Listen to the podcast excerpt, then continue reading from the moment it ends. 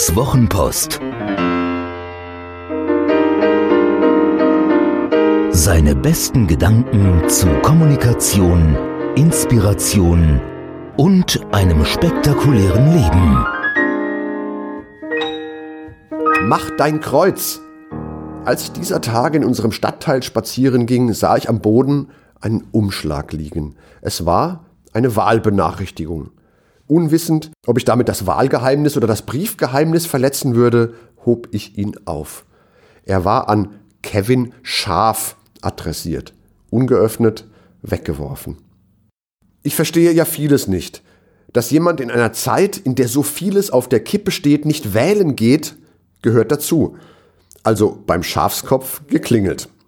Hat eine Weile gedauert, bis er die Tür öffnete und dann auch nur ahnte, was ich von ihm wollte. Den Brief habe er doch weggeworfen, so eine doofe Mahnung. Ich hole weltmännisch aus, erkläre den feinen Unterschied zwischen einer privatwirtschaftlich und einer politischen Mahnung. Kam nicht gut an. Also inhaltlich. Mahnung bleibe Mahnung, lässt Kevin meine wohl ziselierte Argumentation zu Staub zerfallen. Ob ich denn mit ihm über die Bibel und sein Verhältnis zu Gott reden dürfe?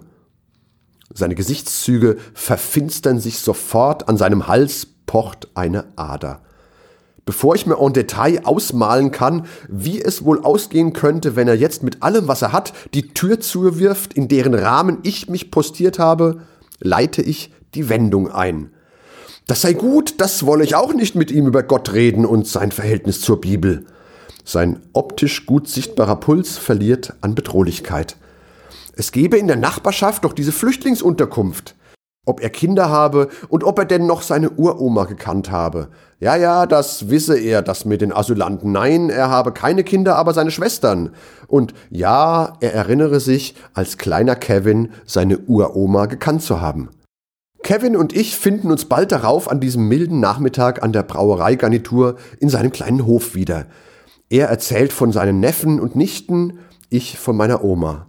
Er schimpft auf die Flüchtlinge, die er manchmal an seinem Haus vorbeilaufen sieht. Nein, er selbst habe keine schlechten Erfahrungen gemacht, aber er wisse schon Bescheid, wie das bei uns so läuft, und bei denen sowieso. Vor Messern habe er keine Angst, mehr schon vor Merkel. Seine Uroma sei aus Schlesien vertrieben worden, auch sowas, seufzt er. Mitgefühl löst sich in Flüssigkeit auf, und beim dritten Bier sind wir beim Krieg. Er erzählt, was seine Oma von seiner Uroma erzählt bekommen habe.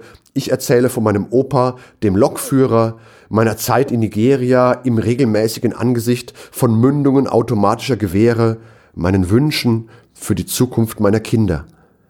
Ob er selbst den Krieg erlebt habe, so wie seine Uroma, mein Opa, die Flüchtlinge. Nein, natürlich nicht. Natürlich nicht. Bier 5 katalysiert Zusammenhänge und ich entwerfe mein Bild von Europa, das der Garant dafür ist, dass wir, er, ich, seine Oma, meine Eltern, unsere Kinder in Frieden aufwachsen, Krieg nur aus dem Fernsehen und von Computerspielen kennen. Klar, klar, Kevin nickt im Takt der vorbeiratternden Straßenbahn. Klar würde er, wenn er könnte, dieses Europa wählen, könne er aber nicht. Kannst du wohl.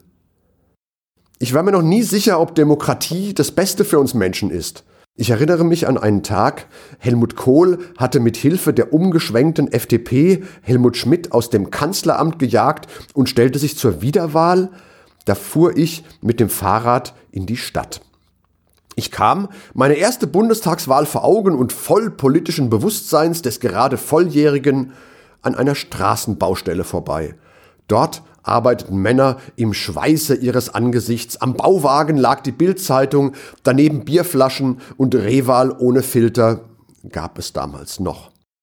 In meiner jugendlichen Hybris beobachtete ich die Szenerie und dachte, du hast eine Stimme, ich habe eine Stimme und fand das sehr ungerecht, womöglich gefährlich. Ob das mit der Demokratie so eine gute Idee sei, fragte ich mich damals. Meine Klassenkameraden, mit denen ich darüber sprach, waren entsetzt. Mein Sozialkundelehrer, der immer ein Fahrrad auf dem Autodach hin und her fuhr, damit er im Falle einer Panne noch rechtzeitig in die Schule kommen könne, war auch entsetzt. Tatsächlich plädierte ich still und leise für eine Oligarchie als überlegene Staatsform, eine Herrschaft der wenigen, der Besten, derer, die einen Staat und seine komplizierten Geschicke am besten führen könnten. Denn das Risiko, dass allzu schlichte Gemüter in größerer Zahl über aufstrebende Intelligenzbestien wie mich hinweg bestimmen könnten, welchen Weg die Welt geht, schien mir komplett unakzeptabel. Dabei stieß ich jedoch auf eine Schwierigkeit, und diese Schwierigkeit habe ich bis heute nicht gelöst. Wie sollte ich diese Besten auswählen, die uns regieren sollten? Nach Kontostand? Intelligenzquotient, Lebensalter, Gesundheit, Charaktereigenschaften oder einem wohlgewichteten Index aus all dem? Nicht lösbar. Zumindest nicht ohne Reibungsverluste und Risiken, die denen der Demokratie in nichts nachstehen. Demokratie ist die einzige Herdenform, in der die Schafe den Wolf wählen können. Die Wölfe kommen zurück, verbreiten sich wieder in europäischen Wäldern, manch Schaf füttert sie gerne und krakeelt sich so auf die Schlachtbank von morgen. Es gibt kein Naturgesetz, das die Population der Wölfe wachsen lässt. Wir selbst haben es in der Hand, das Kreuz bei den Wahlen zu setzen. Profi-Tipp 1. Lieber Kevin, wenn die Wahlbenachrichtigung weg ist, nimm deinen Personalausweis und geh ins Wahllokal. Das geht auch.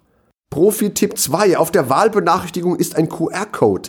Da mit der Smartphone-Kamera draufhalten, E-Mail-Adresse angeben, schon kommen die Briefwahlunterlagen ins Haus und du kannst dich bequem hinsetzen und wählen.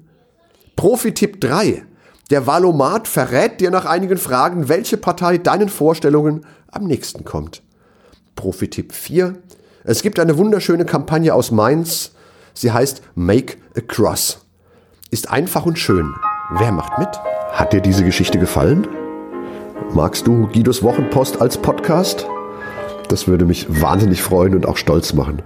Und wenn das so ist, dann würde ich mich noch mehr freuen und es würde mich noch stolzer machen, wenn du mir eine Bewertung gäbest. Gerne fünf Sterne, wenn du es für angemessen hältst. Gerne eine Rezension, ein paar Zeilen dazu, was dir besonders gut gefallen hat und was es vielleicht für dich bedeutet hat. Das Schöne ist, mit guten Rezensionen steigt die Reichweite und dann kommen noch mehr Menschen in den Genuss von Guidos Wochenpost als Podcast. Das wäre doch toll, oder?